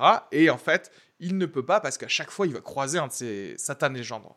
En vrai, peu importe la l'ethnie des gendres, c'est un truc qui peut être drôle en fait. Euh, Quelqu'un qui veut à chaque fois être tranquille, qu'on vienne pas le faire chier. Et en fait, c'est mal fait. Dans Mhm. le sens où il, il nous explique mal l'intérêt de pourquoi tous ces gendres vivent dans son village et, les, et comment il se fait emmerder. L'enchaînement n'est pas bon en fait. Et, euh, et, et on voit que c'est forcé à chaque fois. Euh, son parcours n'est fait que pour être euh, pour avoir son gendre à un certain moment et surtout on nous explique pas on nous montre pas pourquoi ils sont chiants ils sont pas chiants ils lui disent juste bonjour Exactement. et Il genre lui demander quelque chose. si à chaque fois on leur demande quelque chose, si à chaque fois. Et alors attention, parce qu'ils demandent, ils, ils demandent pas quelque chose, ils disent Ah, n'oubliez pas, on doit se voir à un moment. Mais en fait, c'est trop d'informations. On s'en fout que jeudi, il y a un truc à faire et Non, que oui, on a compris que. en fait. Mais du coup, en fait, on nous force à comprendre Ouais. des, des choses parce que les gens le disent, au lieu juste d'avoir un gendre chiant parce qu'il est chiant, parce qu'il est à côté et que tu Parce voulais de la y a aussi un souci de mise en scène, c'est-à-dire que là même au niveau du rythme, pour que cette scène marche, il faudrait qu'on ait des moments de, long- de longueur où il pense être tranquille. Exactement. Et qui seraient qui serait coupés par des moments beaucoup plus rapides où les gags fuseraient quand les, quand les beaux-fils arriveraient Exactement. et avoir un mélange de choses. Mais ici, le rythme est toujours Et égal. toujours soutenu. C'est-à-dire qu'en fait, Et- à aucun moment, moi, j'ai vu Christian Clavier être tranquille. Ouais. Donc je me dis, personne ne le gêne, tu vois. Tu vois, il y a un running gag dans euh, cette merveille, ce chef-d'œuvre qui est Hudson Hawk avec euh, Bruce Willis, qui est qu'à chaque fois, il veut boire son café et à chaque fois, il se passe un truc euh, qui le fait chier. Et effectivement, la forme, c'est exactement la même. C'est T'as l'anticipation. Il genre, ah, on lui sert son cappuccino, c'est un peu plus lent. Il le prend et, et bam, non, en fait, il y a un- quelqu'un Mhm. qui tire dedans. et en fait, c'est ça qu'on veut voir. Mais pour moi, ça, c'est l'exemple de tout le reste du film. Dans le sens où, en fait, Mais il, il veut faire des gags et tu comprends l'ambiance générale que veut être le, la blague. C'est juste que c'est mal amené, mal fait. Et voilà. Et il y a très peu de comiques. Mais c'est un peu à la d'image de la, de la dynamique euh, de Chauvron qui est sur, euh, on est sur un peu sur un cruise, euh, un mode cruise, un mode pilote automatique. On est presque dans ce qu'on avait vu il y a quelques années, le truc trop marrant de la machine à film de Luc Besson où il y a un taxi, euh, une meuf, tu sais, et, du coup. euh, on arrive à un faux rythme, comme tu disais, où euh, il y, a- quelque chose moi qui me gêne. Il y a, une intrigue secondaire euh, qui euh, qui, qui commence de façon, euh, tu sais, c'est le, le collectionneur Ouais. d'art allemand qui Helmut. parle avec un fort accent et qui euh, fait croire que euh, il veut acheter des tableaux, euh, mais en fait on se dit, on, on découvre vite que son moti- sa motivation c'est pas forcément les tableaux mais autre chose. Et moi j'ai l'impression que tout le film, pareil par rapport à ce que tu disais Arnaud sur les blagues qui ont pas de chute, c'est que moi j'ai l'impression que tout le film, les scénaristes se retiennent d'inventer un passé nazi à ce personnage. quoi. Tu sais, on en est là, on en est là quoi. C'est tout le temps on est au bord. Et là, et là, ce, ce personnage allemand, c'était c'était vraiment la quintessence de cette, cette blague au bord de pas de chute ou de rien du tout. Et, mais en même temps, il y a quand même des moments, où- moi, il y a un moment où j'ai pris un fou rire, c'est euh, la dissonance comique, où euh, moi, mon, pré- mon moment préféré, c'est quand il y a le lieutenant-colonel Manchot qui, qui, euh, qui pilote la, la, la montgolfière. Alors ça, j'ai adoré. Où tu as Christian Clavier et Chantal Lobby au premier plan, et à l'arrière-plan, tu as un espèce de gars qui se démène avec Ouais. une corde avec la bouche, en mode, en mode bête de Ouais. Et euh, j'ai pas compris ce que ça venait faire là, à ce moment, Mais en termes de registre C'est- marrant, c'est marrant ce que tu parles ici parce que euh, déjà c'est un des rares moments où euh, il y, a un- il y a un comique de corps parce que le film ne se, ne se base alors qu'on est dans le théâtre de boulevard ça devrait être du comique de corps tu vois Et ça se base De- que sur les paroles. et tout est basé sur les paroles mais là aussi encore une fois c'est on nous montre ce mec manchot et ils n'en font rien. Je veux dire, Oui. la, la, la, la montgolfière atterrit normalement Exact. au bon endroit. Et en fait, c'est très. C'est encore pareil. C'est genre. Je...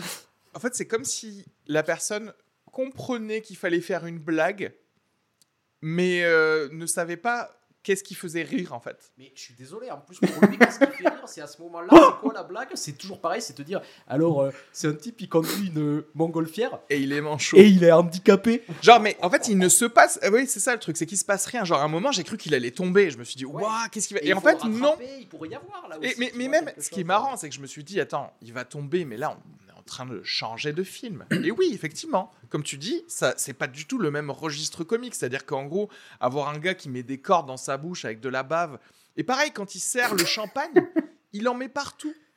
Et en fait, là tout de suite, on est dans un film de y a-t-il un pilote dans l'avion? C'est-à-dire qu'en vrai, quelqu'un qui sert du champagne comme ça, deux bourgeois qui me, dans un film très normal, euh, je me dis, ils vont se dire, mais c'est pas, il est fou. S'il est fou, vous en mettez partout. Tenez, laissez-nous, on, va le faire. Alors que là, non, ça passe crème, comme si c'était Leslie Nielsen qui disait, bien sûr, euh, on est dans un gag des frères Zucker, quoi. Et du coup, c'est très bizarre, en fait. Et aussi, si je peux me permettre encore de ressouligner le manque de travail euh, général de ce film, en regardant le film et dans les dialogues juste, je trouvais de meilleures blagues.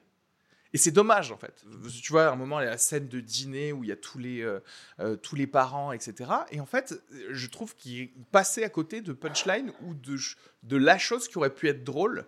Et, et c'est toujours raccourci. Moi, ça me fait penser à des stand-uppers, tu sais, qui arrivent avec un semi-prémisse et qui disent merci, c'est tout pour moi. En fait, non, enfin, je sais pas, c'était pas ça en fait. mais ce qui est important, c'est ça, c'est l'exploitation de ce que tu as. Et c'est pour ça que, comme tu disais, le film, il y a 3000 intrigues secondaires. Pourquoi? Parce que si tu exploites pas tes situations, il faut trouver un moyen de remplir ton film, en fait. Donc, tu rajoutes des, actions.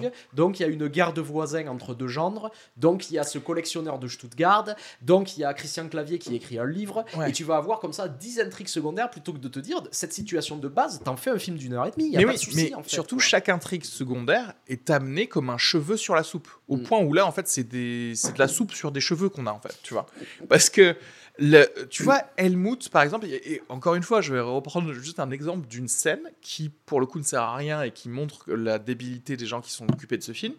Tout comme c'est très bizarre de faire un, un flashback, c'est très bizarre de de s'être dit, il faut absolument que Helmut aille en voiture chez eux pour que la bonne lui dise que elle n'est pas chez eux, elle est à la galerie d'art seule, pour que Helmut prenne la voiture jusqu'à la galerie d'art pour expliquer une scène où il serait seul et au final où il n'y a pas de très grand rire, Non. euh, non plus, il n'y a pas de payoff à tout ce truc alambiqué pour expliquer cette scène. Pourquoi est-ce qu'il passe pas juste par la galerie d'art et qu'elle est la seule en fait? On s'en fout, on- j'aurais accepté en fait. Oui. Et c'est tout en fait. Je- et je ne comprends pas l'in- l'intérêt de ce truc-là en fait. Surtout, et comme tu dis, qu'il n'y a pas de gag. Il n'y a pas de gag. Si au moins il y avait un gag euh, de ouf euh, entre Helmut et Chantal Lobby, je me serais dit ah ok bon, je vois à quel point tu me l'as Même forcé. avant, si tu veux Mais faire un pas. gag avec la, avec la gouvernante, par exemple. Mais il ne fait pas de gag avec la gouvernante. Elle est là pour lui exposer les tenants et les, ab- les localisations des gens. Exactement.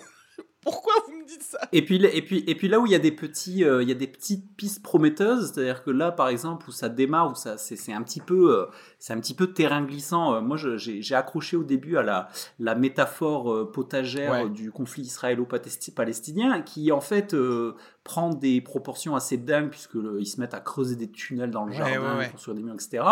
Et quand tu arrives, on est censé arriver à un climax où ils sont tous dans la même pièce, où là, il est, ce serait censé exploser. Genre, ils se font un câlin, Oui. quoi. On se fait un câlin, on passe à la scène suivante. Exactement. Tout de Et suite. il y a, en fait, et- ouais. et- et- et il y a une flemme, et il y a une flemme constante, c'est-à-dire que voilà, tu as Harry Habitant, ça va toujours être la même blague que c'est toujours le mec qui a la Qui est radin. croit faire une Oui, invention qui, va, qui va marcher, et c'est toujours la même blague pour tous les personnages.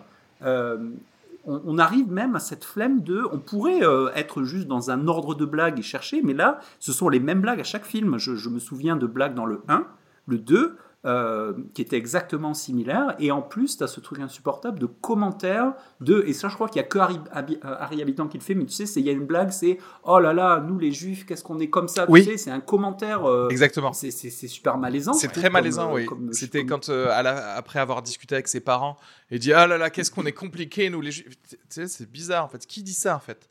Montrez-moi la vraie Personne dans la bouche de Harry Habitant qui, qui dit ça. Et oui, ça, oui. Les et- et- résolutions d'histoire, c'est jamais, c'est, ça va être jamais exploité comme tu dis. C'est euh, faites-vous un bisou et réconciliez-vous. Bon, d'accord. Et c'est Non, que. mais- et et- puis surtout, en fait, c'est- ça pouvait être très drôle, en fait. Mais Oui. ça n'a aucun sens. C'est-à-dire qu'en fait, le pommier, tu euh, tronçonnes le pommier et je mets tout de suite un mur. Et ensuite, après, tu fais quoi? Tu creuses un tunnel vers chez moi? C'est quoi? Qu'est-ce qui me gêne dans ça, en fait?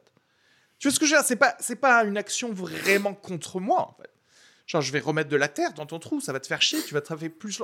En fait, c'est pas non plus pensé en termes d'escalade. Genre, si tu veux me faire une escalade euh, le long du film, fais-moi des espèces de guéguerres de voisins peut-être plus compréhensibles et peut-être qui, ont plus de de rapport avec, euh, avec même le conflit israélo-palestinien. Si tu mets directement euh, un, un mur, techniquement, euh, enfin, tout- peut-être Bon, perso, perso, dans ma salle, c'est le gars, c'est le la, la punchline qui a euh, procuré le plus de rire. hein. C'est le. Est-ce que c'est une taupe? Non, c'est un arabe où il sort la tête euh, de. Ça a été. euh, Je vois pas le- C'était très bizarre. c'est drôle, en C'est fait. très bizarre. Au- Aussi Ouais. sur le même principe, tu sais, il y a, il y a une autre intrigue secondaire qui est que il n'y a pas assez de chambres apparemment pour euh, toutes les familles. le truc il fait, Donc- il fait Ah, 1000 là, là, mètres là, carrés. fait là. 1000 mètres carrés. Donc il y, a Ouais.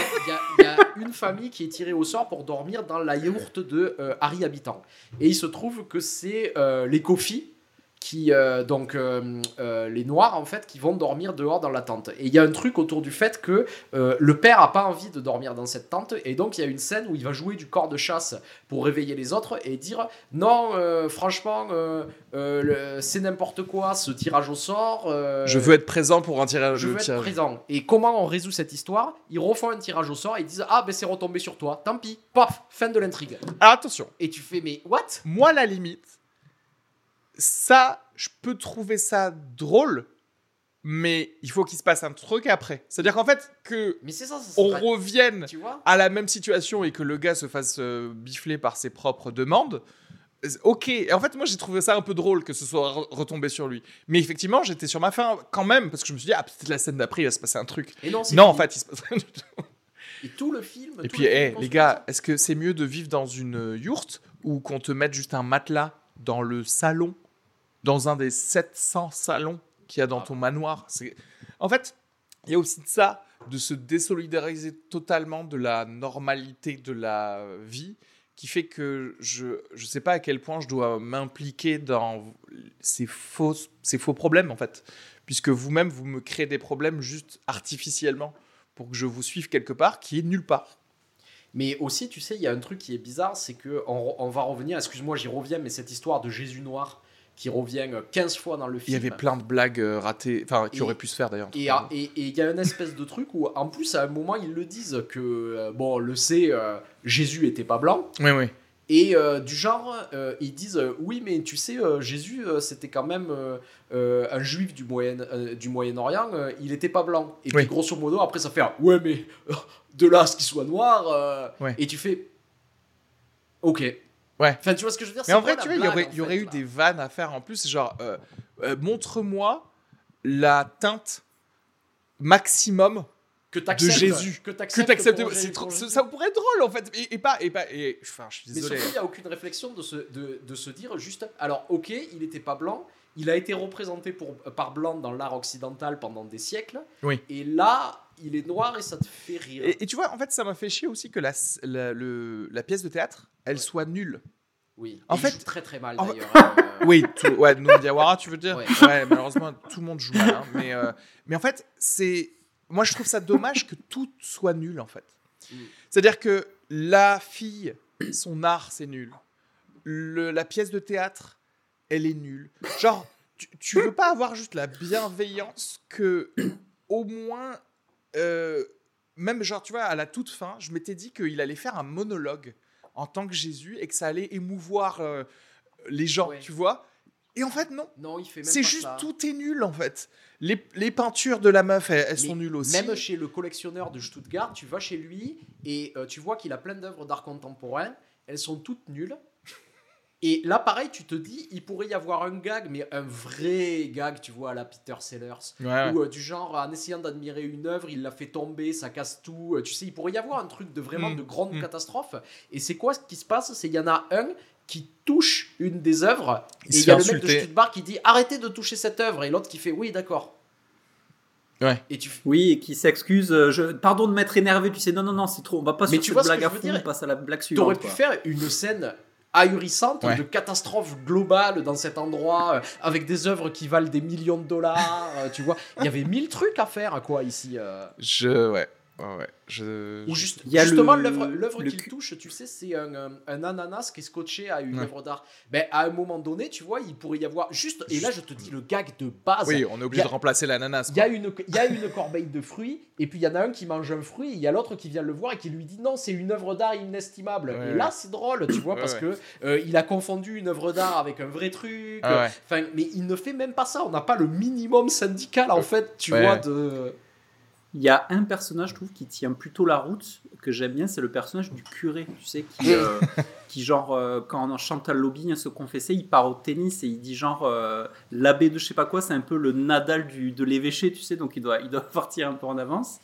Et, euh, et il a deux, trois petits punchlines comme ça sympas, genre par exemple à la fin, il, il dit peut-être le truc le plus subtil de tout le script, c'est genre, il dit... euh, pour renouveler les vœux, euh, le bail, euh, il dit Ouais. un truc de- sur le bail, mais qu'en fait le bail, le nouveau bail sera certainement Plus court, ouais.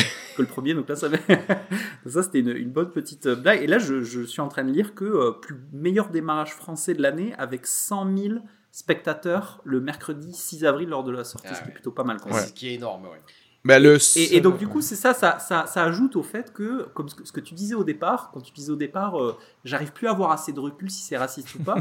Euh, maintenant, est-ce qu'on n'est pas, parce que moi, je, je me rappelle très bien de la revue de presse internationale au moment du 1. hein, euh, alors certes, le New York Times est orienté politiquement, mais, mais on sait très bien que malgré tous les défauts qu'un pays comme les États-Unis peut avoir, un film comme ça ne peut jamais sortir Non. aux États-Unis pour euh, toutes les raisons qu'on sait. Et, et voilà, et, et donc du coup, je me rappelle de la revue Prince Interna- International était assez euh, euh, sans appel hein, sur le, le côté cliché du film et, et raciste. Et, et en même temps, maintenant, est-ce qu'on ne doit pas être dans... euh, voilà, du- moi je suis un peu dans une, une acceptation en fait finalement, c'est euh, c'est comme ça quoi. Tu vois, on, c'est ce on- que je disais par est- rapport à Marine Le Pen, en fait. Ça y est, maintenant, on a accepté que c'est elle au second tour, en fait. Quoi qu'il arrive. en fait, je crois que c'est un peu ça. Ça fait partie d'une espèce de normalisation de plein de choses. Et aussi de te rendre compte que. Alors, c'est ça, c'est toujours ça le problème entre les gens qui font de la culture, qui créent la culture du pays, et euh, les gens du pays qui ont une certaine culture qui et ils devraient se voir représenter. Bah, moi, encore une fois, le, prob- le, le problème, tous ces problèmes de racisme peuvent être réglés par la recherche de l'excellence, euh, ou en tout cas du bon travail. Parce que tu vois, toutes les choses manquaient dans ce film qu'on a, qu'on a pu dire. Si au final, tu re- recrées ce film, mais avec le, bon rythme, euh, les bonnes intrigues à mettre en valeur, euh, et euh, que tu passes plus de une heure à écrire les dialogues de, entre chaque personnage, mais que tu restes tout autant raciste, bah mine de rien, ce sera moins raciste. Mais surtout qu'il y a, un truc quand même, même euh, on va parler un peu des quatre genres là, tu vois, qui sont ici.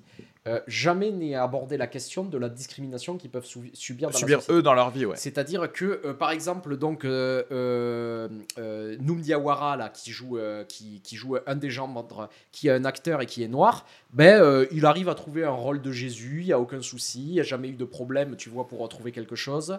Il y en a un, celui qui est, qui est arabe, qui est, qui est avocat, qui a jamais eu aucun souci, tu vois, d'inté- d'intégration, qui vient, apparemment, on l'apprend ici dans, dans, euh, dans cet épisode qui, euh, euh, qui a des parents d'origine modeste, vu que son père était conducteur de métro, tu Ouais. vois, par exemple, et euh, qui a réussi à devenir lui-même un bourgeois avocat, tu vois, et euh, on ne se rend jamais compte qu'il a pu avoir des difficultés à un moment donné. Tu vois, et on nie quand même toutes les discriminations que peuvent subir les minorités en France. Le seul problème qu'il y a, c'est oh, oh, ils ont une culture un peu différente de la nôtre, c'est rigolo, tu vois.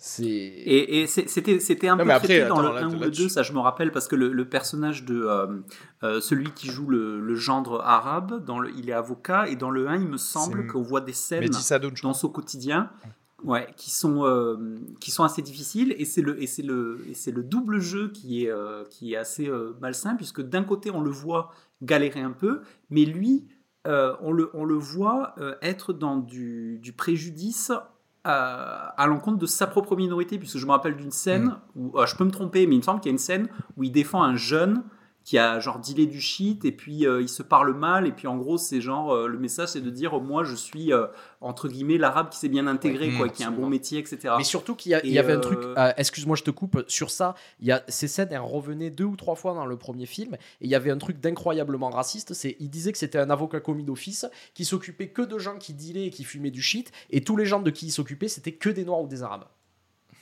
ouais. Voilà. Bah ouais, ouais, ouais, je- mais je- euh, bah, là vous allez trop loin, je pense, dans la. Parce que là, ce que vous voudriez, c'est un film euh, qui traite de ça.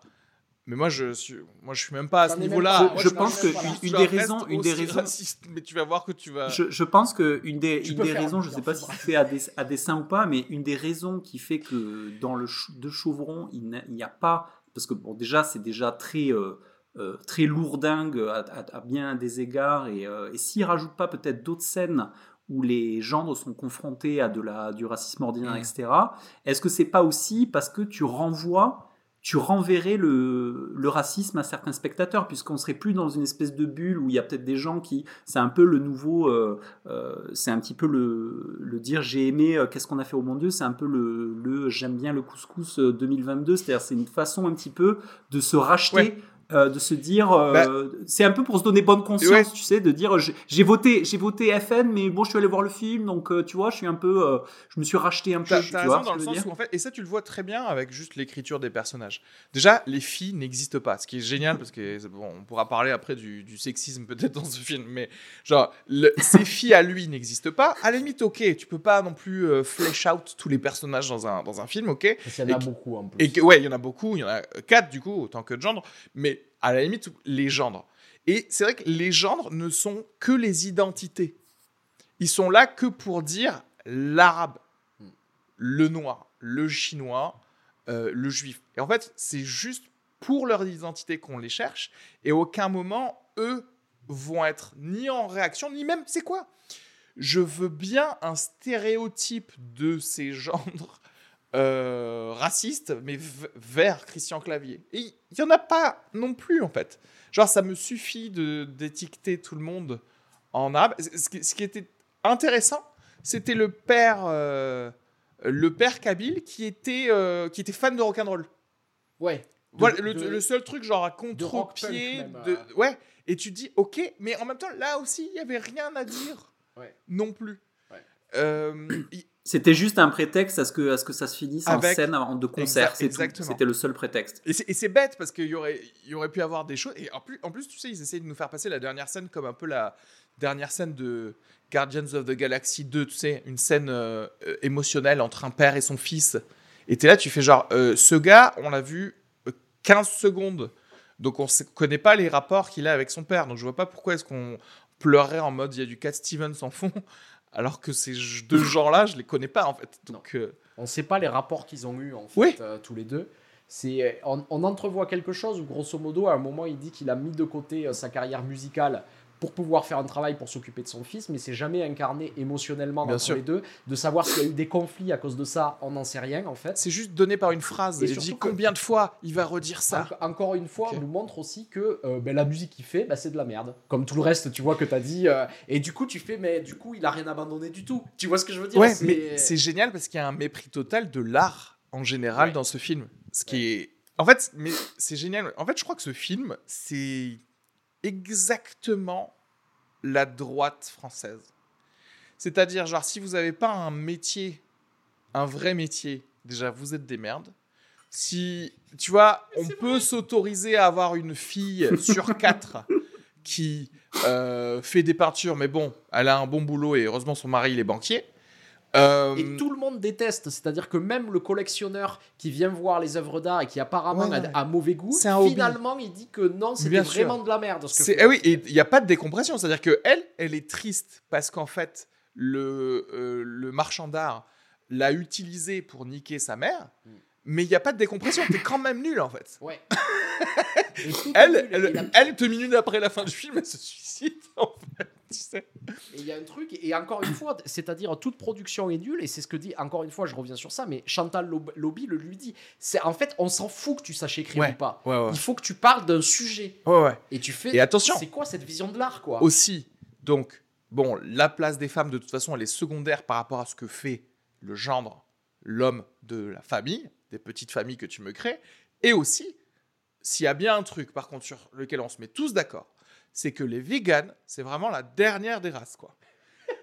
Parce que la, la végane, elle est là, genre, je peux faire quand même une tarte. T'es ouf ou quoi? Il y, a, y a 700 personnes à cette fête et on lui, on lui refuse d'amener une, une tarte. C'est quand même genre, je veux pas du tout faire partie de cette famille. C'est quand même, fais ta tarte, au pire on l'a. Et non, heureusement, elle l'a brûlée. Bah ouais. On va passer une bonne soirée du coup. Mais vous êtes euh, tarés ou quoi Qu'est-ce qui se passe? Le niveau de malveillance qu'il y a entre les gens. On veut même Ouais, pas que ça- ça- de ce la que- bouffe que tu pourrais manger, tu sais. Et puis, et puis ce que tu dis, ça occulte complètement le, sexisme ambiant où euh, Christian Clavier, il est en mode, euh, il est en mode, euh, on, est carrément dans, le parrain quoi. C'est-à-dire, ils, ils refourguent des leurs filles comme des comme des comme des cargaisons quoi. Genre, il y a tout, ça dure vachement longtemps. Le moment où euh, euh, il y a Chantal Lobby qui veut pas admettre que le collectionneur il en a après elle et pas après la fille et qu'en même temps Christian Clavier il essaie de il est trop content parce qu'ils vont peut-être divorcer il va il va il va réussir à marier sa fille ça c'est typiquement le, le truc euh, euh, vieille France conservatrice, quoi. Tu vois, il y a, y a, un truc latent à ce niveau-là qui est assez, bah, qui est assez malaisant, mais en même temps super vrai, quoi. Bah ouais. Mais je, du coup, moi, c'est. En fait, encore une fois, hein, c'est-à-dire que la culture et la, tolérance des gens, etc., ça peut venir avec le temps. Mais ce qui me fait le plus peur dans la société, dans le cinéma dans lequel on est aujourd'hui, c'est que la, technique soit perdue et que ça ne gêne personne, en fait. Moi, que tu qu'il y ait autant de gens qui applaudissent. Et d'ailleurs, ce serait intéressant de revoir le 1 parce que il me semble que le 1 n'avait pas. C'était Philippe de Chauvron aussi. Oui. Eh ben, il me semble que le 1 n'était pas aussi euh, euh, merdique en termes de rythme et en termes de montage et tout ce qu'on vient de dire là pour ce film. Euh, ça ressemblait quand même à un vrai film à l'époque. Alors, je, je vais vous conseiller quelque chose. Pour préparer ce podcast, j'ai revu le Ouais, et alors? Et alors, c'est pas bon. C'est pas, ah, c'est pas bon non plus, pareil, ça passe du coq à l'âne ou des trucs comme ça. Passe beaucoup. Alors, il y a moins d'intrigues secondaires. Ouais. Il y a moins d'intrigues secondaires. Il y en a quand même. C'est quand même grosso modo le même principe. Sauf que euh, j'ai l'impression que euh, là, ils arrivent un peu au bout d'un cycle. C'est pour ça qu'ils ont été obligés, sur leur principe narratif, de rajouter encore plus d'intrigues secondaires pour délayer la sauce parce qu'ils arrivent à bout. Mais c'était déjà les mêmes principes d'écriture. D'accord. Ouais, bon, bah écoute, du, coup. Oui, puis tu, tu ce qui était peut-être un poil relativement mieux, c'est que, en fait, tu découvrais. Donc, en fait, c'était, c'était, c'était un, peu, un peu plus frais dans le sens où, euh, comme on n'était pas dans la redite des mêmes blagues, tu découvrais des choses. Donc euh, après, je je, je serais, j'irai pas jusqu'à dire que le film est nul. Hein. Je pense que et c'est tout le problème, c'est-à-dire que je pense que ce film euh, celui qu'on a, le 1, le 2 et celui de hier, c'est un film passe-partout qui se regarde. Moi, c'est un film que je pourrais regarder euh, quand tu es en famille euh, le dimanche soir. Il y a tout le monde. Tu cales ça, tu sais que ça va plaire au, plus grand nombre. et, voilà, et c'est pour ça, je, je suis pas. pour moi, c'est pas, c'est pas une merde. C'est juste que c'est mm. extrêmement tiède. C'est-à-dire, c'est, tu vois, c'est. Ah. C'est, Après, je crois, je crois, que je suis d'accord. Genre, c'est pas agressivement une merde et je pense que ce qui me remue le plus, moi, c'est la facilité avec laquelle tu pouvais améliorer ce film. Et, c'est ça qui me fait le plus chier euh, souvent dans les films. C'est-à-dire qu'une vraie merde, tu te dis, hey, fallait pas commencer en fait. Et ça, il y a tellement de, moving parts à tout ça. Le fait qu'il y a un impact euh, culturel énorme de cette franchise et que tu dis, ah, c'est dommage de ne pas avoir mis un peu plus de travail dans ces choses-là euh, pour en faire au moins quelque chose de, digeste, tu vois. Après, voilà, je suis, suis d'accord, c'est pas activement ultra ultra pourri, mais c'est quand même. Euh, euh c'est quand même. Euh, je, je, sais, je sais pas quoi, comment expliquer mon ressenti en fait vis-à-vis de ça. Est-ce que, est que vous vous êtes vraiment, est-ce que vous vous êtes ennuyé vraiment Non, oui c'est ça. Voilà, je, je me suis pas ennuyé. Et en fait, j'étais euh, pas. J'ai pas, j'ai pas beaucoup ri non plus. Hein. J'ai pas beaucoup ri non plus. Christian Clavier est très bon. Ouais. Mais en fait, tout le monde n'était là que pour le servir. Et, moi, voilà, en fait, c'est ça. Moi, c'est le gâchis. Voilà. En fait, je me dis, il y a de l'argent qui a été donné dans ça et, et Christian Clavier. Et je me dis, on aurait pu en faire un truc drôle. Imagine, il peut te rendre une phrase pas drôle drôle. Imagine si la phrase est drôle. oui. Voilà. Ouais, et puis, et puis comme, comme dans les deux précédents, euh, euh, bon, c'est le personnage qui veut ça, mais le, potentiel comique de Chantal Lobby est sous-exploité au maximum. C'est-à-dire qu'elle est, là, euh, elle est là juste pour faire la, la, la bourgeoise. mais de toute façon, il y a un, quoi. un principe, et on peut parler aussi un peu du sexisme du film, c'est-à-dire ce qui est drôle est réservé aux mecs. Ouais. Ah ouais. Mm. C'est-à-dire ce qui est très étrange parce qu'il y a beaucoup de personnages féminins hmm. et il n'y a pas tellement d'humour en fait qui se dégage des les femmes ça doit pas faire rire et même Chantal Lobby qui est quand même euh, une experte du rire. Mais oui c'est intéressant parce que Chantal Lobby euh, euh, ils, sont arrivés à, lui donner aussi un petit rôle de bah, maternelle assez et je me dis ah elle parle comme une maman elle fait bien la maman là etc sauf que au moment de son intrigue elle est tellement passive elle ne fait rien c'est-à-dire qu'elle ne répond pas à la drague et elle ne fait pas savoir qu'il y a de la drague. Ce- cette drague ne sert à rien en fait. Et là, pareil, juste, mais le, le potentiel de quiproquo euh, jeté à la poubelle Eh oui. avec l'amant. euh, oui. C'est-à-dire que là, le Mais oui. moment où Christian Clavier apprend que euh, le collectionneur en avait après sa femme, c'est résolu tout de suite. C'est il arrive et il fait Ah, mais en fait, euh, tu, tu voulais coucher avec ma femme. Et il y a Chantal Lobby qui fait Oui, oui, mais je lui ai dit non. Ah, d'accord. Bon, mais ça va alors. Voilà, bonne soirée à tous. Prenez, une, euh, prenez un dessert. Il y a de la quiche. et tu fais Mais Oui, et puis, et puis euh, euh, ça aurait pu. euh, euh, ça aurait pu, avec, avec Chantal Lobby, ça, ça aurait été tellement drôle qu'ils aillent au bout du truc et qu'elle et qu'elle trompe vraiment Bah Christian oui. Clavier avec, avec le collectionneur. Et ça aurait, euh, ça aurait proposé un espèce de. une- une- une- et là, il y avait, il y avait possibilité d'exploiter l'espace dans la maison, par Non, mais tu exemple, avec les pièces, les gars qui rentrent, la fille qui pleure. et Même tout, sans aller dans ça, parce que je pense que leur public n'aurait pas voulu que le, que le couple se, se trompe. Je sais pas, En fait, elle aurait pu Attends, utiliser. Non, mais elle aurait pu utiliser base cette drague. théâtre- C'est un truc de base du théâtre de boulevard. Oui, je même. sais, mais là, ils ont fait deux films où ils se trompaient pas, c'est trop tard. Là, ils peuvent pas commencer maintenant, à 20 minutes de la fin du film, du 3. Non, mais ils auraient pu utiliser le fait que justement Chantal Lobby utilise Helmut pour le bien de sa fille. Tu vois, elle aurait pu, elle, comprendre, le, qu'elle a compris d'ailleurs, et dire, euh, j'en sais rien, je, retrouvez-moi euh, justement dans une chambre de ce manoir si euh, vous avez acheté euh, deux euh, tableaux de ma fille. Sais- tu vois, un truc, enfin, je sais pas, utilise toutes les, tous les personnages et les sous-intrigues que tu, que tu as créés en fait. Et même lui, c'est très étrange que euh, tout d'un coup, il se sert plus de ça pour essayer de séduire la même. Enfin, C'est-à-dire que quand il avoue ses sentiments à Chantal Lobby, Il dit lui que c'est de la euh, merde. je m'en fous des œuvres de votre fille. Et à ce moment-là, Chantal Lobby, elle devrait être presque, tu sais. Genre, bah oui. Mais c'est terrible ce que vous dites. Et elle le lui dit même pas parce qu'elle déteste ce que, ce que fait sa fille aussi. Ouais. Et, tu Et fais, du euh, coup-. Pourquoi est-ce que tu as été gentil au début ouais. si de toute façon tu l'abandonnes ça ouais. Voilà. Alors que Mais- mais- il mais il y a tellement de situations où pot- il serait obligé d'exposer ses toiles chez lui et qu'il n'aime pas et des trucs. Tu sais, il pourrait y avoir des situations drôles comme ça. Et euh, y a dans, la, dans, la, dans le potentiel qu'il y avait, même si je pense que tu as un peu raison, Areski, c'était pas c'était pas fait, c'était pas le moment, c'était pas le public, etc. Mais il y a, je suis en train de penser à une scène qui sur le spectre serait à l'opposé euh, euh, complète et dans la réussite totale. C'est une scène qui est, qui est magique dans Elle de Paul Verhoeven, une scène de repas où euh, tu sais c'est un peu la scène où il y a un personnage, la, la mère de Isabelle Huppert qui dit qu'elle sort avec un gigolo. Enfin, je sais pas si Oui, vous vous rappelez cette scène. Euh, et qui du coup pour moi est, est, est l'exact opposé La oui. réussite totale de, de, de ce que n'est pas ce que aurait pu être l'adultère entre Oui, oui, oui, où moi j'imagine que cette euh, que moi j'imagine des trucs horribles où, euh, où genre Chantal Lobby elle va au bout de l'adultère et puis après elle se met à, à être méchante avec sa fille parce qu'en fait il y a ce truc insupportable tout le film où elle n'ose pas lui dire qu'elle est qu'elle- que- qu'il n'aime pas ce que ce qu'elle fait mais voilà il y, avait il y avait un potentiel fort à, à- voilà à ce que ça, ça- à ce que ça parte en couille totalement dans la maison quoi et il n'en est Ouais. Ce qui est effectivement un, un des ressorts euh, évidents euh, du, de ce théâtre-là. Tu vois Avoir Ou- un ou petit alors- truc ou alors, de bénil alors- dans les, dans les Oui. chambres, quoi. Ou alors faire en sorte, faire en sorte que, euh, je sais pas, que le personnage de, euh, que, que le lieutenant-colonel Manchot, ben, faire en sorte que lui, plutôt, ce soit le majordome et que toutes les cinq minutes, il vienne renverser des verres et que tu sais, qu'il y ait un, Mais- que ça alterne en permanence entre Oui. du, euh, que ce soit du running scared, en fait, que Oui. ce soit raciste, mais running scared. Tu sais, que, qu'on sache jamais, que ça aille trop loin, en fait. Ouais. Mais voilà. Sur ce truc de répétition, tu sais, je pense à les bijoux de la Castafiore, par Ouais. exemple. Ce truc de la marche, que tout le monde se, se, se Se casse prend, la gueule ouais. dessus, tu sais, les trucs comme ça. De- de- de- en fait, c'est un film qui n'assume pas du chaos.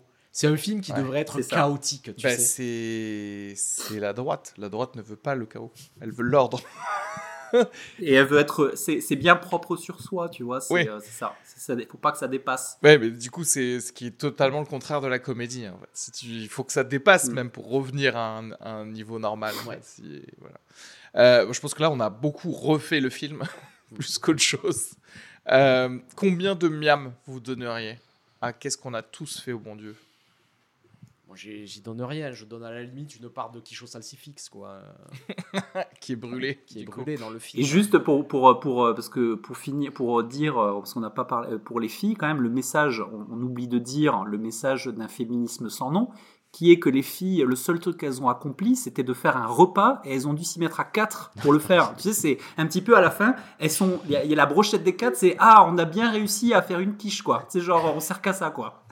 Surtout qu'ils ont, ils ont demandé à un traiteur et à quelqu'un d'amener les nappes, tu vois. Donc, euh, Ils sont pas rendus compte qu'ils se foutaient de leur propre gueule, je crois, dans, dans ce truc-là.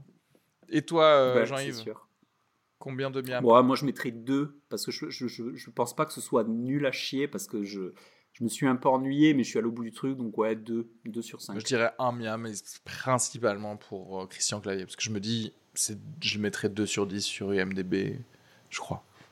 Voilà. Mais qu'on. Voilà. Et avec cette peur, vous vous rendez pas compte, vous, vous êtes là euh, à essayer de pitcher du Verhoeven dans un futur film comme ça, etc.